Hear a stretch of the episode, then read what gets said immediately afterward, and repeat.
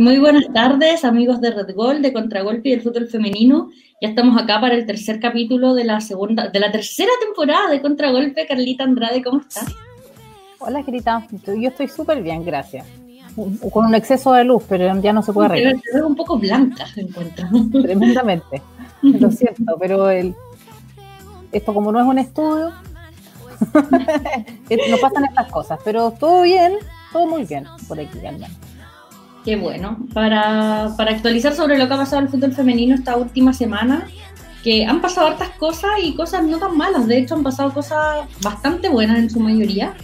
Y es que lo primero de todo es que Fernández Vial, eh, tal como nos anticipó su, su DT la semana pasada, presentó tres refuerzos para lo que va a ser el, torneo de transición 2020.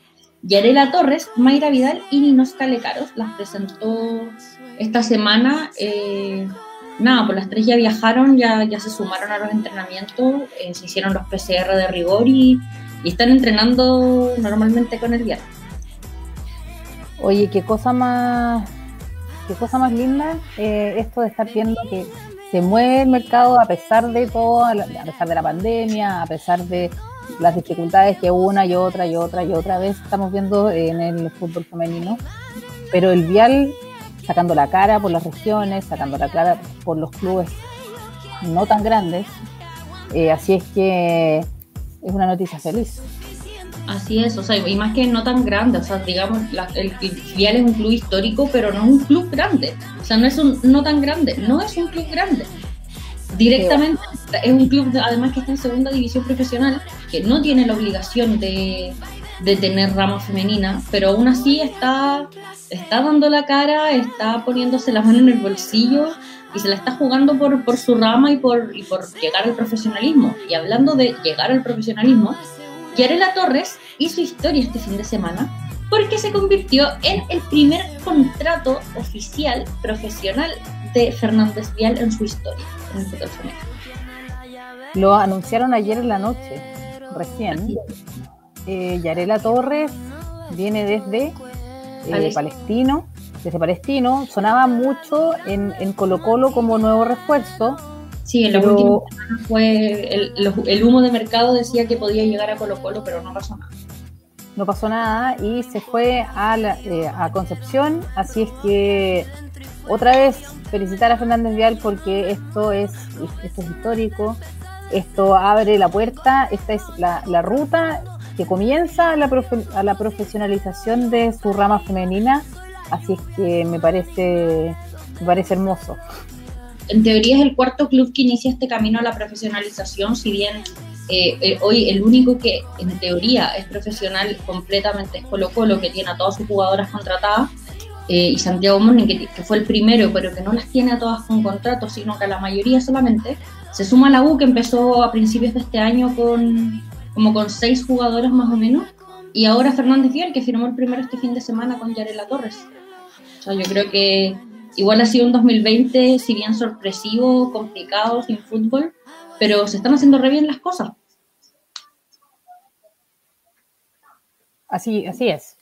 Se está haciendo súper bien todo. Eh, tenemos eh, una tenemos un audio. Sí, vamos a escuchar las declaraciones de Yarela Torres después de, llegar a Fernández Vial eh, y, cómo siente ella el hecho de estar firmando este primer contrato en la historia del club después de jugar por harto años en varios clubes en la zona central y que un equipo de provincia promueva esta iniciativa, es ser un ente para los demás es más aún importante y gratificante para mí, el que hayan confiado en mí y creído en mí, ya que su interés me es demasiado gratificante y me dan más ganas de seguir aún por esta senda y seguir jugando, seguir promoviendo el fútbol femenino y seguir destacándome siempre por dejar en lo más alto y vestir esta camiseta. Mira, ahí están sus declaraciones. Ella está súper comprometida con Fernández Vial, eh, pero al final lo bueno y lo destacable es que son cada vez más clubes los que se están sumando a, profesionalizar, a darles condiciones en serio a, su rama femenina y, oye, pero se merecen un aplauso de estos tremendos, o sea, de pie. Me paro y los aplaudo porque se están jugando y no todos los clubes lo están haciendo hay varios clubes que todavía están al debe con sus ramas, varios clubes que, ni siquiera están eh, entrenando por Zoom en este momento y, y saber que hay otros clubes que se están poniendo las pilas de esta forma, en verdad es muy gratificante. Así es, además, Yarela es una jugadora experimentada, eh, llega a, darle mucha calidad a la, a, la, a la, última línea de Fernández Vial. Para ella también, tú decías que ella se muestra con un, compromiso muy, grande por el equipo. Eh, me, sin mal, sí, creo que estoy bien, pero me parece que es el primer contrato de ella también. ¿Cómo, cómo? Me parece que es su primer contrato de sí. ella como jugadora. Tal cual. Entonces tiene una, tiene una, tiene un doble asunto acá. Entonces es, está, queremos mucho el vial femenino. Con eso les vamos a resumir muchas cosas. Bueno, por otro lado, Fernández Vial, que fue el primer club en volver a entrenar este después de la pandemia, bueno, después de la cuarentena más que después de la pandemia, que todavía no se acaba, eh, se sumó Santiago Morning hace una semana y hoy ya empezaron a volver más clubes. Eh, Audax Italiano y la U fueron los primeros en hacer oficial hoy como su primer día de entrenamiento. Mira, vamos a ver un video del Audax, está muy bonito, hoy de su primer día de entrenamiento.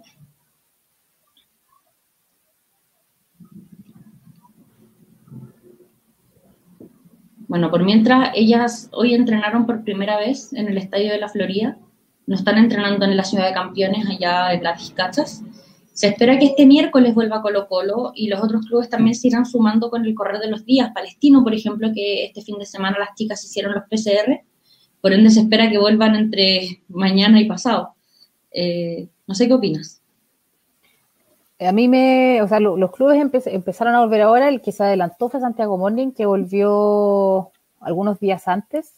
Claro. Eh, me parece tremendamente bien que hay varios clubes que están volviendo y que estén cubriendo, cumpliendo con los protocolos, porque eh, si bien nos interesa mucho el campeonato, es primordial eh, el resguardo de todos los involucrados en todos los clubes, es decir, las jugadoras, cuerpo técnico, médico, todos. Así que eh, las medidas sanitarias, que son, mira, ahí vamos a ver fotos de las chicas de la U que entrenaron más o menos desde las 4 o 5 de la tarde, esa fue la hora en la que, en la que se presentaron hoy en el CDA y empezaron a entrenar. Eh, si bien hay muchas eh, de manera fantástica entrenando, hay otras que no están teniendo la misma suerte. No, lamentablemente no. Eh, pasa que en Temuco, en Temuco está la embarrada, o sea, creo que no, no, se puede decir con otra palabra, eh, están totalmente abandonadas y a la deriva. Eh, y hoy las chicas de zona mixta, colegas de, de, que también siguen el fútbol femenino, hicieron una nota donde entrevistaron a las chicas de Temuco.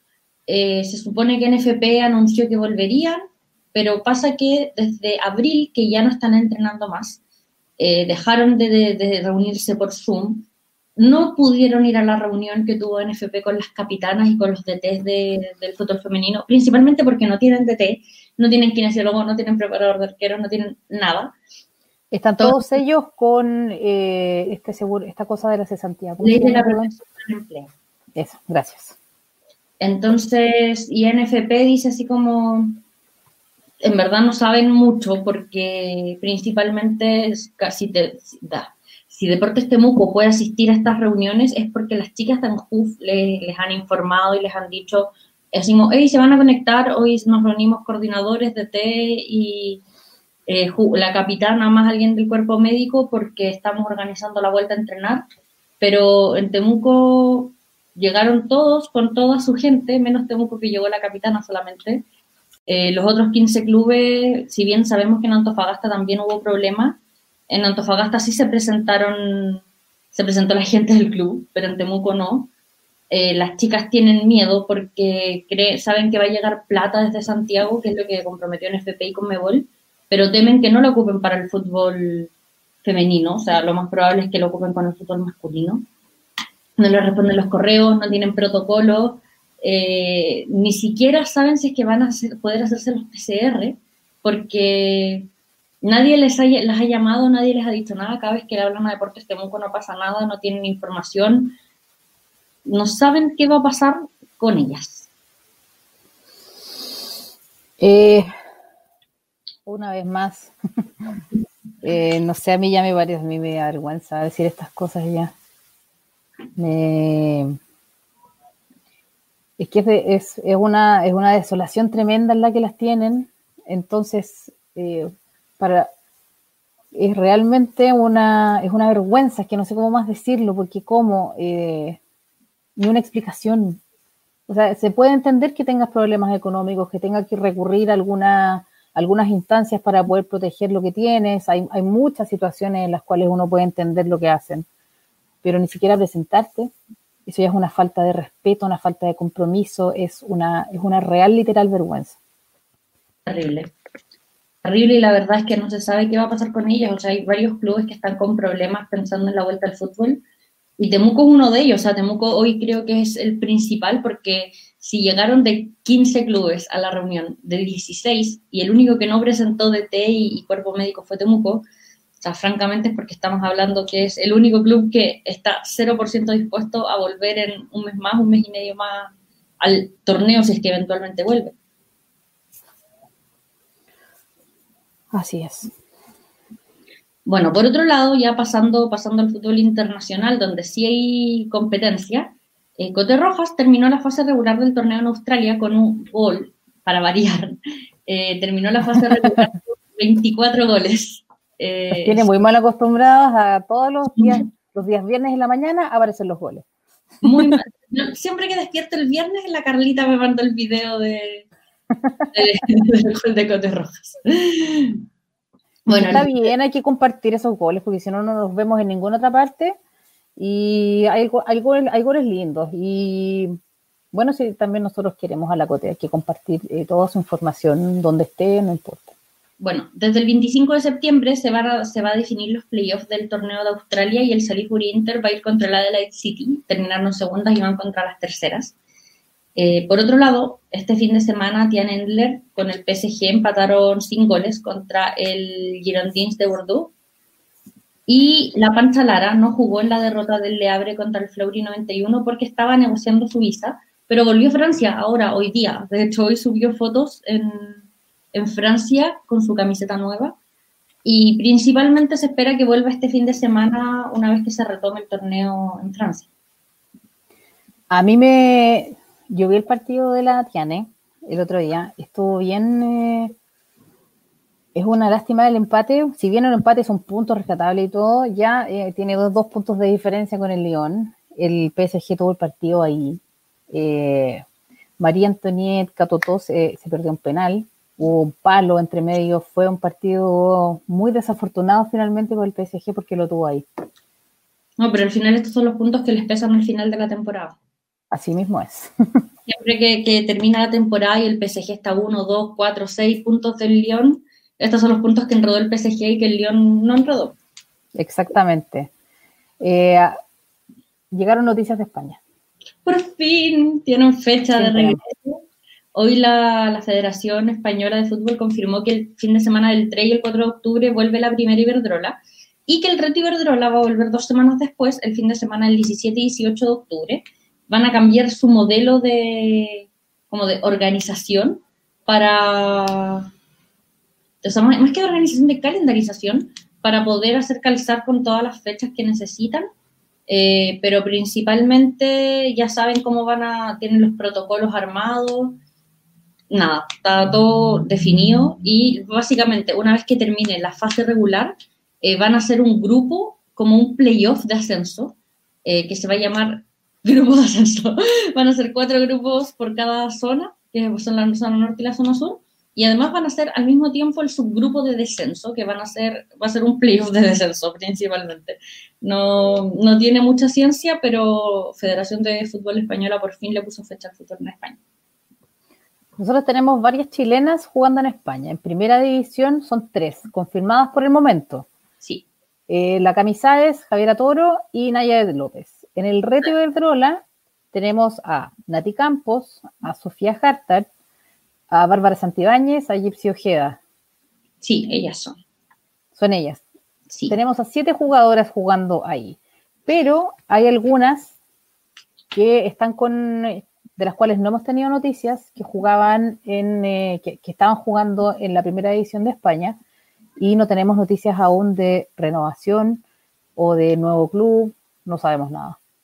Así se trata de Yanara Edo y de Carla Guerrero, que, bueno, Carla se supone que iba a seguir en Rayo Vallecano, pero todavía no se confirma su renovación y es una de las cuatro jugadoras que aún no renueva con el club para la próxima temporada. Y en el caso de Yanara Edo, Yanara Edo está en Chile. Ella, bueno, se compartió esta semana en Instagram unas imágenes. Ella está en Temuco, donde, de donde es natal, eh, entrenando, está mm, tranquila, pero no se sabe qué va a pasar con ella de cara a la próxima temporada. Yo creo que hay algunos equipos que encantados en Chile la recibirían, arroba Colo Colo. ¿Quién no, querría, ¿Quién no querría en su equipo allá en Chile?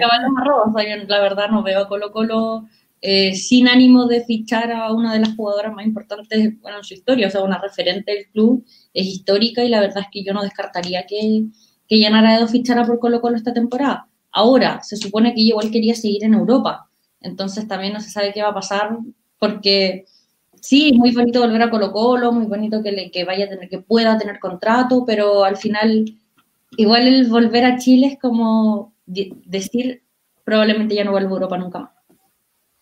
Claro, o sea, bueno, puede ser. Lo mismo con Carla Guerrero, no se sabe nada, no ha, no ha dicho nada, el club tampoco. Y en el Rayo Vallecano hay, hay una cantidad de problemas tremendo. Entre ellos es que tienen cuántas jugadoras confirmadas hasta el momento, 11. 13, si no me equivoco. Ya 13, imagínate, se sumaron dos. Tienen 13 y parten la temporada del 3 de octubre. Imagínate cómo están. Recién hoy día confirmaron la renovación del DT. Son tan pocas las jugadoras que tienen en la actualidad en Rayo Vallecano que recién volvieron, o sea, en teoría volvían a entrenar hoy. Eh, todos los otros clubes del torneo están entrenando hace semanas y, y ellas iban a ser las últimas eh, por ende, no podrían participar en las primeras dos fechas del torneo si es que vuelve el, 4, el 3 o el 4 de octubre. Imagínate. Terrible. Oye, pero vamos a lo que nos convoca. Tenemos un invitado muy especial y es que está conectado José Letelier. Es, un honor para nosotras presentarles a nuestro invitado, don José Letelier. ¿Cómo están? Buenas tardes, buenas noches ya. Eh, contento de estar compartiendo con ustedes, sé que hacer un, un, programa muy, muy lindo que en beneficio del fútbol femenino y bueno, por eso estoy. Bueno, primero que todo, agradecerle por aceptar nuestra invitación. De verdad que es un placer tenerlo, tenerlo con nosotras. Y para hablar de la Roja, de la Roja y de, de lo que se viene, de lo que ha pasado estos meses sin fútbol, volvieron a Chile desde Turquía. Eh, y básicamente empezó la cuarentena. ¿Cómo fueron esos meses? Si pudieron trabajar online, ¿cómo fue todo este periodo antes de que pudieran por fin volver a las canchas en, hace un par de semanas nomás? Sí, efectivamente, de, vuelta de, Turquía, donde se hizo un muy buen torneo, eh, nos encontramos de vuelta en, los aeropuertos con, con toda este, esta que, que se avecinaba en, no solo en nuestro país, sino en toda Sudamérica, porque ya en Europa y en China, Japón, está, todo esto bien convulsionado. Eh, desafortunadamente, para la humanidad nos tocó vivir esta, esta pandemia y que eso provocó también, no solo en el deporte, sino en todas las actividades, una nueva forma de, vida. Nos tocó a nosotros particularmente lo que es, es el fútbol, prácticamente cuatro a cinco meses sin actividad en cancha, solamente seguimiento a través de las redes sociales. Eh, ahí nuestro preparador físico y todas las áreas de, la selección hicieron un gran trabajo para mantener a muchas jugadoras, por lo menos en, lugares, en sus casas, etcétera, eh, con actividades, eh, sabiendo que en algún momento podríamos volver, aunque no es lo mismo, pero por lo menos no se dejó tiempo sin, sin hacer nada. ¿Y cómo ha sido el, retorno eh, de las seleccionadas hoy día? Eh, ¿Cómo se retoma ese ritmo después de tanto tiempo haciéndolo por video, sin cancha, sin moverse tanto? Eh, hay muchas jugadoras que de hecho no tienen fútbol desde octubre del año pasado. Bueno, ¿cómo ha sido esto? Ha sido todo una etapa muy, muy distinta a lo que uno está acostumbrado desde los protocolos sanitarios donde uno tiene que ir pasando fases. Eh, nosotros iniciamos prácticamente ya hace cinco semanas atrás, eh, una cantidad de 19 jugadoras, que, obviamente era lo que teníamos la autorización, en dos grupos. no fue fácil, pero creo que hemos llevado de buena forma este tiempo. ya estamos esperando también que, los clubes puedan, iniciar. Sabemos que ya algunos lo, han hecho. Entonces estamos esperando eso también para que las jugadoras puedan eh, volver a, sus clubes. Eh, buena sorpresa que las jugadoras se pudieron mantener en, peso. Eh, creo que este tiempo las jugadoras también han crecido mucho. Vale decir que ya ellas eh, saben eh, las exigencias y las responsabilidades que tienen eh, al defender la selección nacional, por lo tanto nos llevamos una, grata sorpresa de vuelta, sabiendo que, eran muchos meses de actividad, pero las jugadoras llegaron a pesar de todo eso en, buenas condiciones. Y yo creo que ya estamos en, una etapa bastante importante de esta preparación. Podemos decir que, que hemos sacado hasta ahora Pensando también en, los, bueno, en estos entrenamientos, ya pasaron a la fase 2, eh, más o menos tienen previsto cuándo van a pasar a fase 3, van a empezar a entrenar en grupos más grandes. ¿Cómo, ¿Cómo van a evolucionar los entrenamientos considerando que ya están en fase 2 hace más o menos 10 días? Sí, eh, bueno, ahí hay algo bien, bien particular porque hay, clubes que, que, están entrenando. Por lo tanto, nosotros estamos esperando que los clubes pasen a fase 2 para que las jugadoras también puedan tener actividad con, sus clubes. Entonces no queremos adelantarnos porque si no podemos, en, la eventualidad que se inicie eh, el campeonato, las jugadoras tendrían que esperar mucho, tiempo para integrarse a los clubes. Por lo tanto, eh, estamos esperando eso. sin duda que, que, uno le, gustaría pasar ya a fase 3 porque eso significa tener otro tipo de, actividades. Eh, nosotros estamos trabajando en grupos pequeños eh, por lo tanto, una vez que ya se pueda lograr eso, pasar a fase 3, podemos ya tener algunos, algún partido podemos tener fútbol en, la misma selección, etcétera. Pero estamos haciendo, creo que las cosas como corresponden, estamos eh, viendo todo lo que el área médica, que el protocolo sanitario indica, no nos queremos adelantar a nada y en base a eso estamos, estamos trabajando.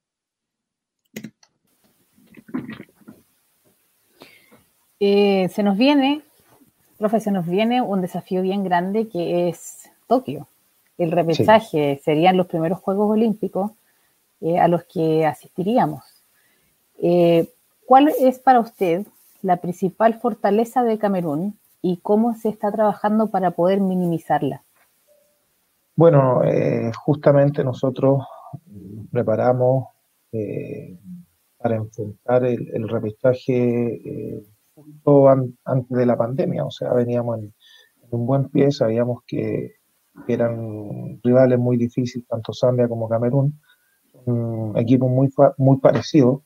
Creo que la principal fortaleza de, Camerún es, eh, la velocidad que tienen, eh, sobre todo en, la última parte, de, vale decir, cerca de nuestra, de área.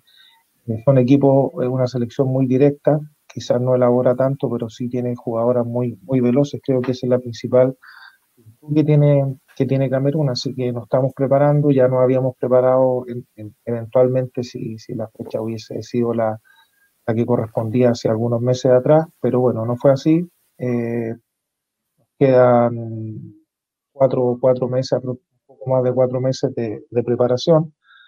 Eh, y esperamos llegar con, con mucha eh, tranquilidad, pero con mucha responsabilidad también para enfrentar eh, algo que sería histórico para el, para el fútbol femenino y también para que esto pueda seguir creciendo.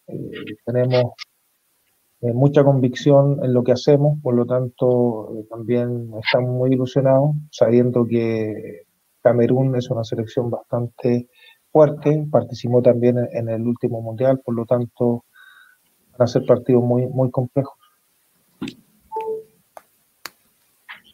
Siempre el tema de las convocatorias generan polémica, eh, principalmente por las jugadoras que entran y también las que quedan fuera. Eh, nos gustaría saber cuál es para usted el principal filtro para determinar el listado final, si son los minutos en cancha, el rendimiento histórico, el rendimiento actual, eh, al final, ¿qué es lo que más prima al momento de, hacer una convocatoria para partidos tan importantes como este?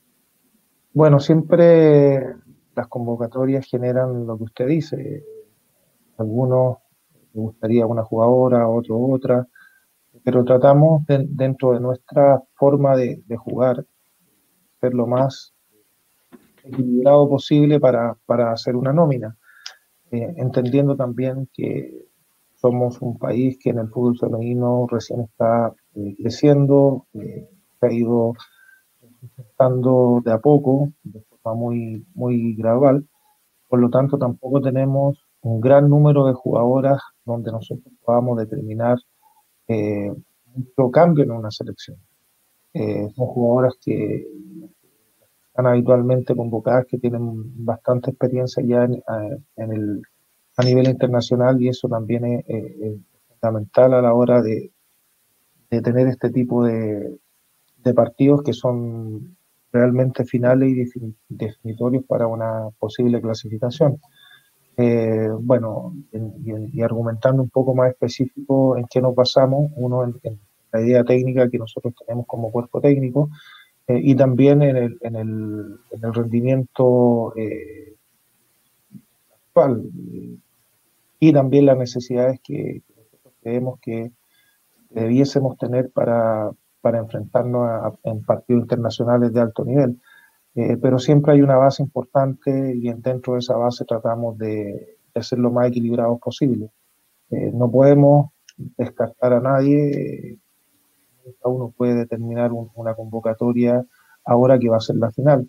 Pero si ustedes se dan cuenta, es, es una base más o menos que en el tiempo se ha ido manteniendo. Claro, al final siempre son como 10 jugadoras, 12 jugadoras más o menos, y después sale una por lesión, entra otra, eh, una que estaba con menos ritmo, un equipo que va mejor en el torneo, y así. Así es, eh, y, esperamos que, en el futuro eh, podamos tener mayor cantidad de jugadoras seleccionables, que eso es lo que apunta un poco el trabajo con, las divisiones juveniles. Creo que tenemos buenas jugadoras, muy buenas jugadoras a nivel internacional, que han ido creciendo toda la experiencia que, le ha ido, que, se ha ido acumulando en, este último tiempo. Eh, no es fácil tampoco hacer una convocatoria, eh, hacerlo mejor en, el rendimiento y en una, una clasificación que sería eh, súper importante para, el deporte nacional. En una, en una Olimpiada de todos los días, entonces sabemos a, lo que vamos, sabemos la responsabilidad que tenemos y la tenemos que asumir. ¿Cómo se está eh, planificando esta, este aumento de seleccionables a lo largo de Chile? Porque eh, existe, la, mayoría de las seleccionadas eh, están, juegan en clubes en Santiago, residen en Santiago, pero así como usted dice, hay, hay una cantidad tremenda de jugadoras seleccionables que están a lo largo de Chile. ¿Cómo están trabajando eso desde, desde, la, desde la selección para poder, para hacer real esta inclusión? Mm. Bueno, se hizo eh, un programa de trabajo. Eh, desafortunadamente, cuando esto se iba a, iniciar o ya se estaba iniciando, nos tocó el, problema social que hubo, ¿se acuerdan? A finales del año pasado. Eh, se, pensó retomar este año y nos tocó el, tema de la pandemia. Eh, si ustedes no mal recuerdan, eh, ya se creó la, sub la selección sub-15, no se ha podido trabajar con ella obviamente por, toda esta situación eh, de, mundial de esta pandemia que no, lamentablemente se hace muy difícil. está la sub-17 que prontamente puede participar en, el sudamericano si las cosas van bien. Por lo tanto, hay, hay una una idea de desarrollo, hay una idea de, poder tener más jugadoras seleccionables, eh, hay un programa de trabajo que, se puso para tratar de, llegar a todas las, regiones eh, del país. Eh, por lo tanto, está esa necesidad y también está esa posibilidad de, inclusión. entendiendo que, la selección de fútbol de Chile eh, tiene dos, dos, fases, podríamos decir. Una que es la competitiva, que está a nivel adulto, y ahí tenemos la responsabilidad de conseguir objetivos y resultados. Y tenemos las selecciones juveniles que obviamente queremos que adquieran experiencia a través de, las competiciones internacionales para poder formar jugadoras que puedan el día de mañana eh, tener también la posibilidad de, representarnos a nivel. Eh, eso está, eh, eso se quiere realizar y creo que sería un, lindo desafío para las selecciones. Obviamente que también contamos con, el apoyo de, los clubes, entiendo que nosotros también como selecciones nos debemos al, al, al también no, nos funciona. Por lo tanto, hay, hay eh, iniciativa, hay, hay la voluntad de, que esto también se pueda expandir a la, a la región. Teniendo esto mismo en consideración, y es que si bien la idea es mezclar, bueno, eh, como decía usted recién, experiencia y juventud, básicamente, o sea, la, fase competitiva y también a las jóvenes que pueden aportar cosas nuevas y que se están desarrollando. Eh, una de las polémicas habituales que, que, vienen en la selección desde hace un tiempo es el tema de María José Rojas, que hoy es una de las, de las pocas chilenas que ha sumado fútbol en los últimos seis meses. Los hinchas la piden, o sea, nosotras la vemos en redes sociales, la, Carla maneja revista Futpem, y, y sube un gol que hizo ella y todos, que la llamen a la roja, que la llamen a la roja, que vuelva a la roja. Pero la verdad es que, bueno, también está jugando en la Liga de Australia, es difícil poder convocarla, por ejemplo, para para los entrenamientos porque está al otro lado del mundo y no es tan cerca como, no sé, España, qué sé yo, tiene posibilidades de volver a la roja, también considerando que ella es experimentada, ya quizás superó una edad en la que podríamos decir que viene como a crecer a la selección como muchas otras jugadoras. Bueno, lo importante es, entender que por eso hacía también una, un apunte recientemente donde eh, la selección mayor o adulta, podríamos decir, o absoluta femenina, tiene un carácter competitivo. Entonces uno trata de, dentro del criterio técnico que, tiene este cuerpo técnico, valga la redundancia, es eh, ser lo más equilibrado en las nóminas, eh, no descartar a nadie y tampoco, digamos, renunciar a las convicciones que tenemos como, como idea futbolística. Obviamente que hay, hay jugadoras que están a un buen nivel, eh, trataremos de, ver si, está dentro de, de las posibilidades de, convocatoria. María José Roja es una jugadora experimentada que prácticamente ha hecho su carrera eh, en el extranjero, específicamente en Australia. Sabemos que está compitiendo eh, en la liga local en, en ese país, producto de esto mismo. Entonces, eh, tenemos videos de ella, sabemos lo que está haciendo. Hace una semana una conversación. Eh, quedan, como les dije, tres, cuatro meses como para ya ir determinando un, potencial equipo que nos pueda representar en este repechaje. Eh, las fechas tampoco se han podido jugar donde podemos llamar jugadoras extranjeras. vale decir, la preparación sido bastante distinta a lo que habitualmente eh, en, los últimos años estábamos acostumbrados a hacer, producto de, esta misma situación que aqueja al mundo. Entonces, no es fácil. Ahora, eso tampoco a nosotros nos, exime de, responsabilidad de, poder conseguir los objetivos. Así es que eh, todas las jugadoras eh, que, que, tengan el carácter de ser seleccionables, nosotros estamos constantemente teniendo información de ellas, de las que están en el extranjero. Ustedes habían nombrado también hace, hace un momento algunas que jugando en segunda división de España, que también tenemos referencias de ellas. Eh, hay jugadoras jóvenes que están en Estados Unidos eh, también, entonces eh, siempre hay, nosotros no, no, no, nos podemos solamente abocar a un, a un grupo determinado de jugadores, sino también tenemos que tener el criterio para, para también estar pendiente de lo que están haciendo las jugadoras chilenas en el extranjero.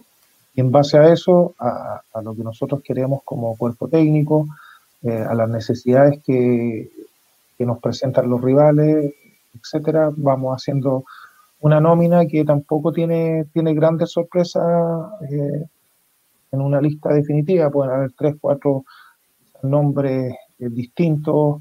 Eh, cuando se hizo la, convocatoria eh, en una fecha FIFA que, se jugó un cuadrangular en Brasil, vimos algunas jugadoras también que habitualmente no estaban nominadas. Para el caso de Turquía, que fue la última fecha FIFA, y ya, ya más o menos se estaba dando luces de, de lo que queríamos como, como cuerpo técnico. Por lo tanto, así como María José Rojas, como otras jugadoras que también están en el extranjero, eh, siempre hay una, información y, un, y, saber de ellas también eh, es trabajo nuestro. Y sabemos que Cote es una, jugadora bien carismática y muy querida también por la afición. Eso es parte también de, esta actividad, así que tratamos de, ser lo más eh, equilibrado y coherente con lo que nosotros queremos. En esa misma línea y en beneficio del fútbol chileno. O sea, nosotros estamos de paso, ¿no? No, somos dueños del fútbol femenino ni estamos cumpliendo una etapa importante y el día de mañana es cíclico. Entonces, uno tiene que también, eh, en ese sentido, eh, buscar el, el, beneficio eh, para el fútbol femenino y para la selección más allá quizás de gustos personales o de, situaciones eh, en, algún momento. En esa misma línea de coherencia, eh, se, estuvieron en Turquía eh, jugando contra Ghana, contra Kenia, se rumoreó la semana pasada un posible amistoso con Zambia, que la Federación de Zambia subió el post, luego lo bajó. Eh, esto para preparar el, el repechaje, de, no darse algo así con Zambia, ¿por qué otra selección podrían apuntar que tenga características similares a una de África? Entendemos también que en el contexto de hoy día de pandemia no es fácil traer a, un equipo africano ni a un equipo de tan lejos. Entonces, ¿cómo...? Sí, sí. Eh, eh, es súper atendible lo que, lo que usted comenta. Eh, producto de esta situación no es fácil generar partidos amistosos eh, sea en fecha FIFA. Eh, bueno, sería ideal un rival africano que, a lo que se está apuntando, eh, las características de estos equipos que son muy similares en su juego, obviamente que la contextura y el biotipo físico de las selecciones africanas todas son muy, muy parecidas, como les comentaba, ellas tienen un juego muy directo, muy rápido, por lo tanto no es fácil poco eh, buscar selecciones con características similares. y nosotros nos vamos un poco al, a lo que tenemos más, más cerca, tampoco son aquí en, Sudamérica, sobre todo, las selecciones femeninas adultas no, están trabajando. Entonces, es muy difícil ya desde ese punto de vista y por otro lado también de las características futbolísticas. Eh, no hay selecciones muy parecidas a, las africanas. Eh, Brasil es un juego totalmente distinto a lo que, a lo que hace África. Ahora, lo importante eh, es jugar. En este minuto, lo importante para nuestra seleccionada y para lo que nos queda es, poder jugar. Eh, ojalá sea un rival africano, ojalá sean rivales con características muy parecidas a las de Camerún, pero fundamentalmente lo esencial en, este periodo que nos encontramos es poder jugar. Así que Esperemos que así sea, esperemos dentro de lo que nos queda de preparación hacerlo de la, de la mejor forma posible. Eh, insisto, eh, para nosotros es buscar el objetivo. Eh, sabemos las dificultades que hay, pero eso tampoco van a ser excusa el día de mañana para no tratar de, hacer las cosas bien y, buscar una clasificación que será muy, muy importante para nuestro futuro. Por ende, eso también deja entrever que, que van a intentar que bueno, insisto, atendiendo también a, lo, que pase con la pandemia en Chile, pero van a seguir intentando tener por lo menos uno o dos amistosos antes de, los partidos de febrero. Exactamente. Eh, hay, bueno, hay fechas FIFA que están establecidas que son en septiembre, octubre y noviembre. Lógicamente que septiembre es imposible por la situación en que nos encontramos, por las fases de, trabajo que llevamos. Eh, octubre también es complejo por una situación, así es que está todo apunta que que noviembre sería la, fecha clave por lo menos para hacer un, par de partidos, eh, sabiendo también que los clubes a nivel nacional también tienen sus necesidades, eh, la posibilidad de, jugar un torneo, eh, está viendo también si Conmebol ratifica Copa Libertadores, entonces hay una serie de, situaciones que, todavía están por analizar lo mejor para la, para los clubes y para la selección. Eh, hoy día estamos hablando de repechaje, estamos proyectando lo que, lo que quiere hacer la selección, pero hasta hace un par de años esto no era, no era discusión, no, no se hablaba, porque se veía demasiado distante. Eh, usted es uno de los directores técnicos más exitosos eh, de fútbol femenino en Chile. Tiene 10 campeonatos con Colo Colo, pero más, más allá de, de los, de los torneos de, clubes, llevó a la selección al Mundial. A mí me gustaría que nos dijera qué, qué, significó, qué significó para usted llevar, llegar con la selección a un Mundial adulto. Mm, bueno, siempre he tratado de, tomar las, cosas que, hago con, tranquilidad, tratar de ser, si se quiere, muy racional para, analizar todo este tipo de, situaciones, porque eh, los logros eh, no solamente dependen de lo que uno hace, sino que dependen de muchos factores. Depende de la capacidad que han demostrado las jugadoras, que eso ha sido fundamental, el, compromiso que han tenido, eh, el apoyo institucional que ha sido también muy importante en, esta última, en estos últimos años. Entonces hay, hay una, serie de factores que, ayudan para, para que los logros eh, se consigan. Ahora esto también sabemos cómo es el deporte, sabemos cómo es el fútbol, eh, que a veces se pueden lograr eh, objetivos, a veces no. Lo importante es que, las convicciones permanezcan siempre presentes, que se trabaje con seriedad, con responsabilidad, tratar de cambiar tampoco, un poco, perdón, la mentalidad de, de la jugadora, haciéndole entender que, que, puede conseguir, que se puede lograr con trabajo y creo que ellas han dado un salto de, calidad súper importante en este último tiempo y para eso para nosotros es, muy significativo. Eh, pero bueno, he tratado de, mantenerme siempre en, una línea y en base a eso trato de, conducirme profesionalmente.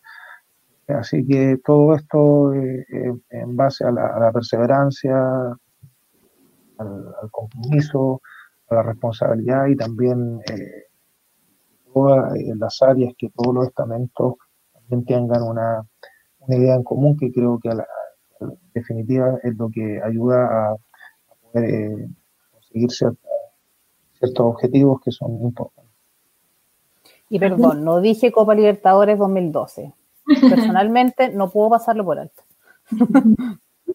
haciendo como un balance de, sus años en la selección chilena, eh, ha tenido, bueno, y, tendrá también, tres partidos que, podrían decir que son, han sido trascendentales para, para la historia de la Roja Femenina, y son contra Argentina en la Copa América 2018, que al final terminó significando el pase al primer mundial, el contra Tailandia, que pudo significar, eh, bueno, fue el primer triunfo en la historia de la Roja en un mundial, pero además pudo significar el pase a la siguiente fase, y bueno, también contra Camerún en los Juegos Olímpicos. Eh, a su parecer, ¿cuál de estos tres partidos es más importante? O sea, si pudiésemos ponerlo como en, una balanza, no sé. Eh, sin pensarlo el que viene. Lo demás ya pasó, es parte de, para bien o para mal de, la historia. Eh, por eso decía hace, hace un momento, los resultados generalmente son los que van determinando el crecimiento de una forma eh, quizás no muy eh, sustentable, porque creo que eh, el resultado se debe conseguir en base al desarrollo, en base al trabajo. Los resultados de manera esporádica tampoco son, muy importantes, por lo tanto, creo que la selección lo que más ha logrado en este tiempo es ir dando pasos muy, muy importantes, quizás no tan aceleradamente, pero sí eh, muy, muy sustentables en el tiempo. se ha ido creciendo, ya podemos competir a nivel internacional, se pudo, como bien usted dice, se clasificó a un, mundial en un partido muy, muy, muy significativo para, para el fútbol femenino contra Argentina, pudo clasificar también una segunda fase en un mundial por las circunstancias de, que tienen el, fútbol, se pudo convertir un gol más, etcétera. Pero ahora lo, fundamental y lo más importante, creo yo, y el partido más importante que me va a tocar dirigir va a ser. Profe, siguiendo en la misma línea del mundial, porque yo no lo puedo superar, el mundial. Nunca lo voy a poder superar. Hasta el próximo. ¿Cuáles son para usted las lecciones que nos dejó el Mundial? Eh, las lecciones de, en cuanto a, no sé, las jugadoras, eh, priorizar experiencia por sobre jugadoras más jóvenes, eh, no sé, hay tantas, hay tantas formas de analizarlo en realidad. Para usted, ¿cuáles son las lecciones más importantes? bueno, obviamente que, en el tiempo uno va analizando distintos eh, puntos de vista, va, va también racionalizando un poco más eh, esa, esa participación.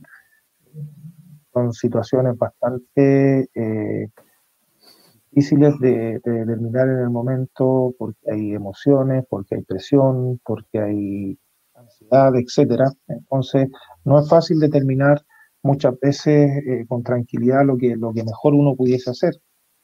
Pero sin duda que, hay muchas lecciones que uno, uno va eh, asimilando. Creo que una de las primeras lecciones eh, en base a, nuestra realidad deportiva, en base a nuestra realidad de jugadoras, creo que paso fundamental es tratar de, nivelar nuestros nuestros estándares físicos eh, creo que las jugadoras también lo han, entendido así. Eh, tenemos que también, producto eso mismo, eh, elevar nuestra velocidad de ejecución, estoy hablando en términos técnicos, y eso nos va a dar también una posibilidad de competir a mejor nivel internacionalmente, a pesar de que ya creo que somos una selección que podemos competir a un buen nivel.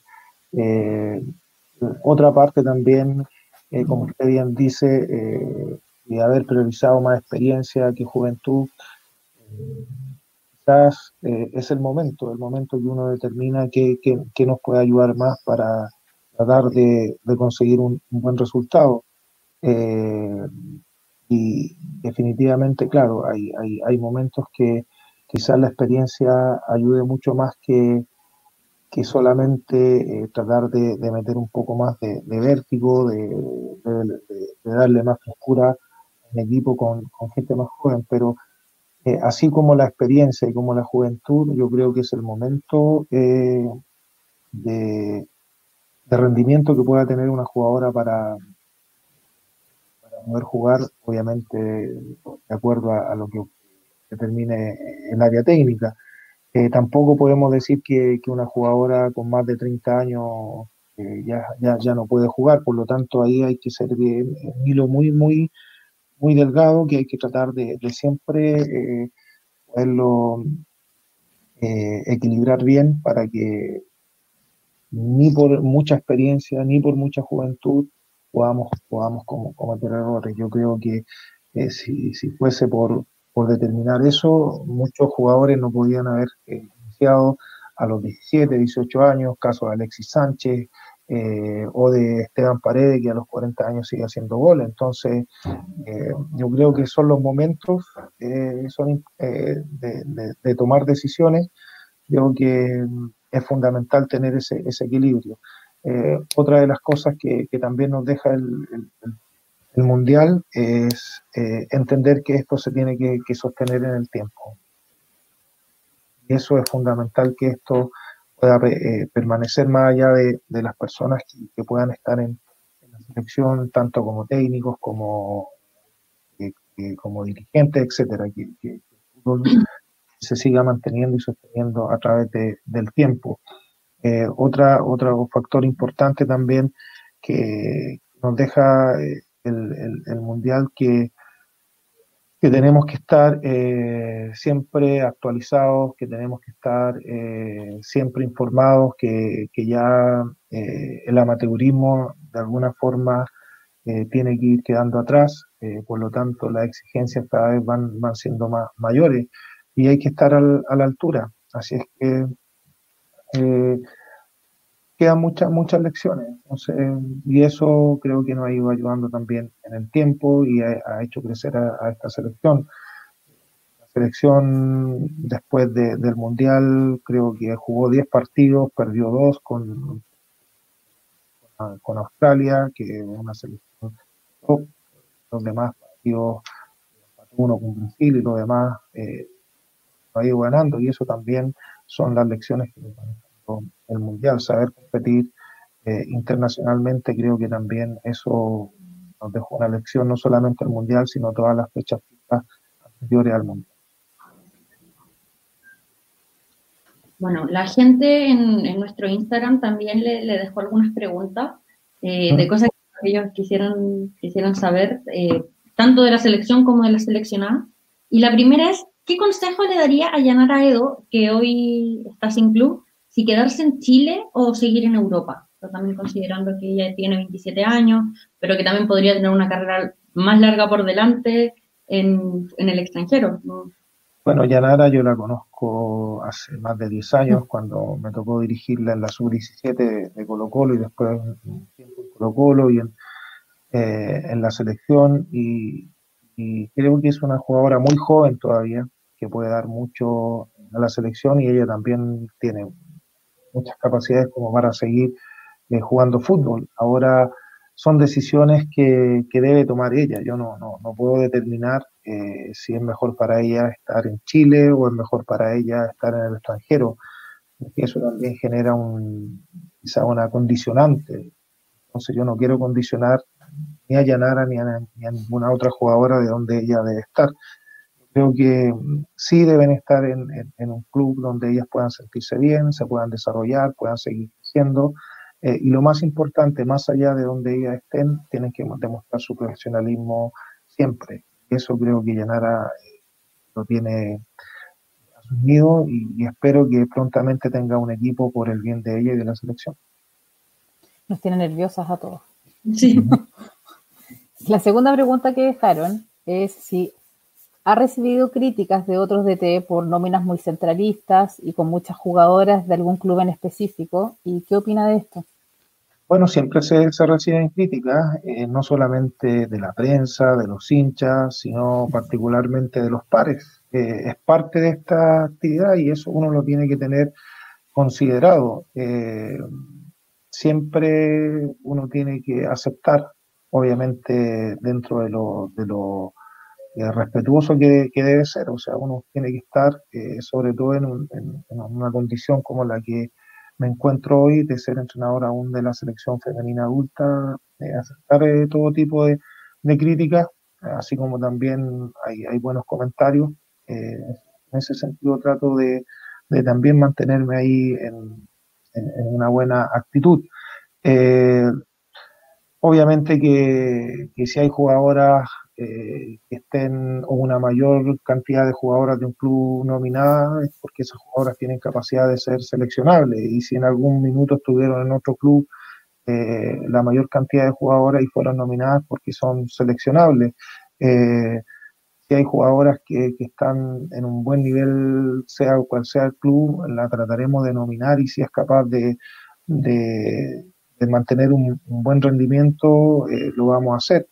Eh, insisto, eh, la responsabilidad que tenemos nosotros en este minuto de hacer la nómina, así como el día de mañana se puede tocar a otro entrenador o en los clubes también. y eso va a ser, yo creo que no solamente pasa en Chile, sino yo creo que a todo nivel y, y en todos los países eh, del fútbol femenino, del masculino, del básquetbol, de cualquier instancia pasa, pasa así. Entonces, eh, como, como, como, les dije anteriormente, trato de ser eh, más coherente con, con, la convicción que tenemos en cuanto a nuestra forma de trabajar, a nuestra forma de jugar, y en base a eso determinamos eh, las nóminas para las fechas FIFA o para eh, las prácticas que tenemos habitualmente en nuestro país. Hoy, el próximo desafío de, de, la Roja, bueno, de la Sub-17 más bien, es el sudamericano en noviembre. ¿Cómo, cómo están preparando? ¿Están, ¿Cuándo van a volver a entrenar las más chicas? O sea, está la adulta entrenando, pero la, la 17 ya tienen fecha para volver. ¿Cómo van a seguir esa Bueno, eh, así como eh, se dio la instancia de que la selección adulta pudiese volver a entrenar producto de, la posibilidad de, clasificar a, la Olimpiada y en base a ese objetivo se otorgaron los permisos eh, de la autoridad sanitaria para que la selección adulta pudiese volver. En cuanto a la selección sub-17, eh, está programado el, sudamericano para noviembre, queda muy poco tiempo. también se ha hecho de manera protocolar, siguiendo todos los pasos que, que se han solicitado por parte de eh, la autoridad sanitaria determine. Eh, lo más probable que en, un corto plazo, ojalá antes de que termine el mes, la selección 17 se comience a preparar y pueda comenzar a pasar de fase para que pueda llegar también bien preparada al, sudamericano que es en noviembre si, no hay otra Así es que ya se está trabajando en eso, no ahora, sino ya hace algunos meses y la selección sub-17 también eh, durante la pandemia, eh, el profesor Alex ha hecho un, gran trabajo a, a, Camilo Mardones, preparador físico, eh, así que han estado constantemente y día a día en comunicación con la jugadora y haciendo entrenamiento a través de, de, lo que se puede hacer con, las redes de comunicación. Así es que esperemos que prontamente vuelvan a cancha y creo que antes de que, de que termine el mes, ojalá pudiese suceder eso. Una próxima pregunta es, ¿piensa darle más rodaje a las jugadoras jóvenes de la Roja Adulta después del repechaje, tales como Michelle Olivares, Elisa Durán, Isidora Olave, etcétera? Bueno, nosotros tenemos eh, un número de jugadoras que a una base de jugadoras que ya las estamos determinando desde la sub-15. Nosotros tenemos identificadas jugadoras de 12, de 13 años y así para la sub-15, sub-17, sub-20. hacemos como ese, ese análisis de qué jugadoras se pueden ir proyectando eh, en el tiempo y eso lo tenemos bien, bien canalizado y bien, bien determinado. Así es que ahí tenemos un, un buen grupo de jugadoras y jugadoras jóvenes muy talentosas, sobre todo de, de la parte de iniciación, hablemos de jugadoras de 11 años, de 12 años, de 10 años, que ya las tenemos como, como identificadas. Eh, entonces hay una gran base de, de donde se puede eh, no solamente las selecciones, sino los clubes eh, a futuro. después del repechaje veremos, veremos lo que puede suceder. tenemos un objetivo que es clasificar a, a las Olimpiadas hay un programa de trabajo no solo con, la categoría adulta, sino como, como les comenté, de, a, muy temprana edad. Pero vamos a esperar lo que pase de aquí a, febrero eh, y lo que determine lógicamente eh, la, la, NFP y, lo que ellos quieran eh, trabajar de ahí en adelante, veremos lo que, lo que pueda suceder pero sí hay un trabajo eh, planificado a, mediano y a largo plazo con, jugadoras muy jóvenes. Pensando en el partido contra Camerún, eh, nos dejan la pregunta si es que es difícil trabajar en el videoanálisis partidos como este. Bueno, son, son herramientas que uno tiene eh, y que hay que ocuparlas, hay que ocuparlas todas. Eh, lo bueno que, conocemos a Camerún, eh, hay, hay, partidos que, nos van determinando un poco eh, las jugadoras y las características y las jugadoras más importantes que, que, esta selección tiene, eh, como también nosotros podemos, en base a nuestra potencialidad, sacar el, mayor provecho posible. Entonces hay una serie de variables que, que también los videos nos no aportan y en base a eso también eh, trabajamos. Eh, afortunadamente las selecciones han ido creciendo eh, femeninas en, en, todas las áreas. Estamos bien, bien respaldados en ese sentido. Hay área audiovisual, área médica, nutricional, psicólogo, entonces hay, hay una serie de, factores que, que, ayudan a la hora de, de, la, de la competición. Así es que tratamos de que nada se nos escape eh, en la actualidad y, en, y, eso a la larga eh, puede ayudar mucho también a enfrentar de mejor manera los partidos. Por último, preguntan, ¿volvería a dirigir algún equipo del fútbol chileno? Eh, mire, eh, uno nunca debe decir no a nada. Eh, basado eh, en lo que es el, el, fútbol. Si se da una oportunidad, eh, si hay un, hay un trabajo serio, eh, uno siempre tiene que estar dispuesto, así como eh, uno el, comenzó dirigiendo escuelas de fútbol, haciendo talleres deportivos, el día de mañana puedo dirigir una escuela de fútbol sin ningún problema, dirigir algún equipo nacional sin ningún problema, o sea, no tengo por qué no decir no a dirigir a un equipo nacional. Buenísimo. Bueno, profe, eh, nuevamente agradecerle por, por la disposición, por, por, aceptar esta entrevista, por, por contarnos tantas cosas de, de la roja femenina que, que, muchos no sabíamos. Y nada, desearle lo mejor en lo que viene y, y ojalá que clasifiquemos al, a los Juegos Olímpicos en febrero. Queremos bueno, todos eso, ir a Japón, profe. Sí, eso, eso esperamos por, por, por el bien de, del, fútbol femenino, porque siga creciendo, porque yo sé que hay, hay mucha motivación, eh, se, ha, tenido un auge muy importante en, este último tiempo, hay muchas niñas a temprana edad queriendo jugar fútbol, eh, y creo que eh, la oportunidad y los espacios se deben ir abriendo, y si la selección puede ayudar a eso clasificando a una Olimpiada, haremos todo el esfuerzo posible eh, pero sin eh, a cualquier costo. Creo que las cosas llegan con trabajo, de una manera natural, haciendo bien las cosas, porque también vamos a competir con otra selección. Entonces, eh, hay un deseo, hay una ilusión, hay un sueño y por eso vamos a, a trabajar y vamos a luchar. Así que muchas gracias por la invitación.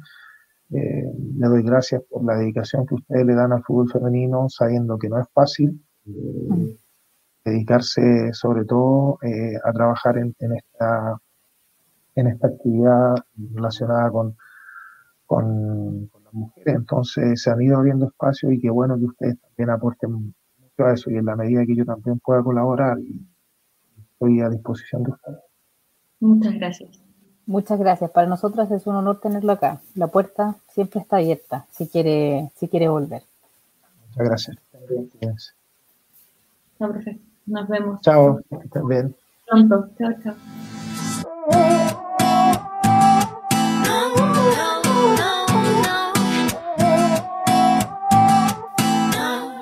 Qué placer eh, entrevistar, bueno, al DT de la selección chilena y saber todo lo que, lo que está pasando, lo que ya pasó y lo que va a pasar al final con, con la roja. O sea, no, no siempre podemos saber, por ejemplo, qué lecciones eh, le dejó el Mundial de Francia, que si bien pasó un año, probablemente muchos no sabían qué, qué sacó el qué sacó José Letelier de, del Mundial de Francia, por ejemplo.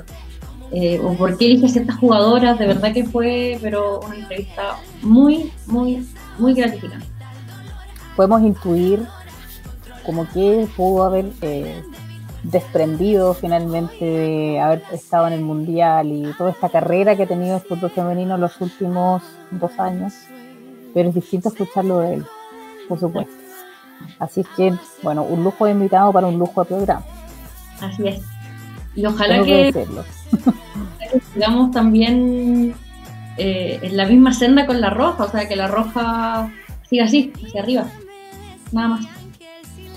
Eso es todo lo que queremos que el fútbol femenino siga creciendo. Así es. Bueno, gracias a todos los espectadores que nos vieron hoy, a toda la gente que se conectó en las redes sociales de Bull. Gracias a Miguel, nuestro productor, por, por apoyarnos siempre, por ayudarnos a sacar el programa. Eh, recordarles a todos que estamos en Spotify también, así que esta semana, si se perdieron el capítulo, va a estar, o si lo quieren revivir también, lo pueden encontrar en Spotify como contragolpe.cl. Y nada, pues Carlita, ¿alguna palabra al cierre? Muchas gracias a todos nuestros seguidores, a los que están viendo el programa. Eh, los esperamos el próximo lunes con toda la información del campeonato chileno y de las chilenas por el mundo. Muchas gracias por acompañarnos hoy día. Así es, bueno, gracias a todos y nos vemos la próxima semana. Ah, quédense en su casa para el 18. Ah. Para el 18. Muy importante. No olviden que todavía no se ha terminado la pandemia y que tenemos que seguir cuidándonos muchísimo. Y que, que tener un cuaderno donde anotar los nombres de los visitantes, la verdad es que no es la mejor idea. Sin comentarios. Chao, gracias. Muy buenas noches. Antonia, nos vemos y tengo las manos dos agujeros.